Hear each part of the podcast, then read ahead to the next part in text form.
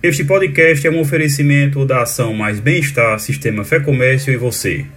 O nosso convidado é o médico infectologista Igor Tiago, que bateu um papo com a psicóloga do SESC-RN, Raquel Montoril, sobre a pandemia, a nova cepa e quais cuidados devemos tomar. Olá, doutor Igor. De antemão, gostaria de agradecer sua disponibilidade em gravar mais esse podcast para o SESC-RN e os colaboradores do Sistema Fé Comércio e gostaríamos que o senhor esclarecesse algumas dúvidas em relação ao Covid e à prevenção. A primeira pergunta seria: quais os principais sintomas da nova variante do Covid? Bem, em relação às novas variantes, o que vemos é que é, esses vírus, né, detectados através de pesquisas, eles conseguem se evadir de uma forma mais eficaz do nosso sistema imunológico. Então, ele consegue passar mais tempo circulando no organismo e a tendência é que tenha mais dias de sintomas. Então, o que a gente tem visto, né, nessa, é, em comparação com, com outras variantes que tivemos no ano passado, é que o quadro de febre está sendo mais prolongado, embora exista é, febre, falta de apetite, dor de cabeça, dor muscular. Né? O quadro clínico praticamente é, ele está muito similar ao que a gente já tinha da Covid-19, mas né, com essa tendência aí, né, uma observação pessoal é que as pessoas estão tendo mais dias de febre, né, e confunde bastante às vezes com algumas outras infecções bacterianas que possam vir associadas aí à Covid, que é bem raro disso acontecer. E diante da nova variante já estar bem próxima a todos nós, os cuidados eles permanecem os mesmos? Então, independente de variante nova ou não, né, o vírus continua sendo o mesmo, continua sendo coronavírus que tem transmissão respiratória e que a gente tem que manter os mesmos cuidados. Então, evitar a proximidade das, com as pessoas, evitar aglomerações, né, ter um maior é, hábito de higienização das mãos, seja com álcool gel ou seja com água e sabão, né, evitar estar tá doente, circular fora de casa, né, ter o maior é, a maior precaução de ficar na, na, no seu ambiente, né, no seu quartinho lá, isolado das pessoas de casa, evitar ficar saindo, né, e é, sempre, né, que preciso, né, qualquer sinal mínimo de piora, procurar assistência médica para ser prontamente atendido.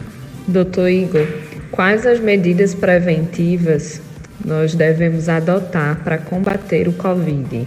Em relação às medidas preventivas, né, e uma vez que não temos nenhuma medicação que se prove né, eficaz é, em relação à quimioprofilaxia da Covid-19, as medidas preventivas são as mesmas reconhecidas há quase um ano.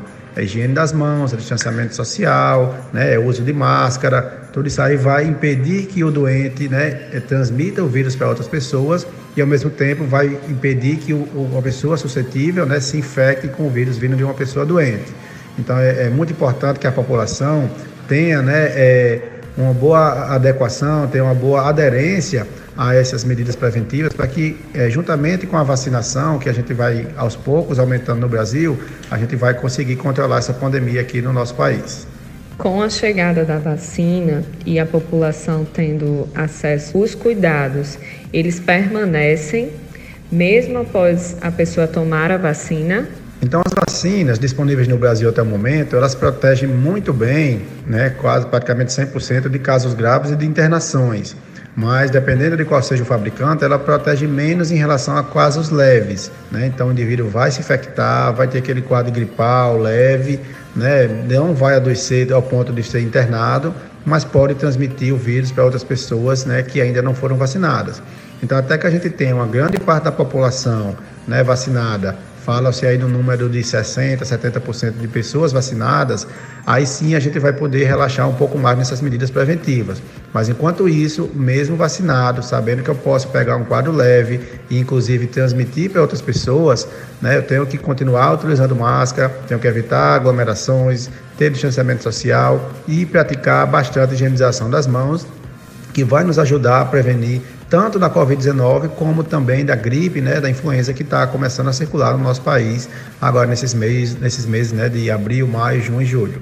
Muito obrigada, doutor Igor, por todos os esclarecimentos. Nós gostaríamos de agradecer pela disponibilidade em nos informar e nos esclarecer sobre as principais medidas de combate ao coronavírus. Até a próxima.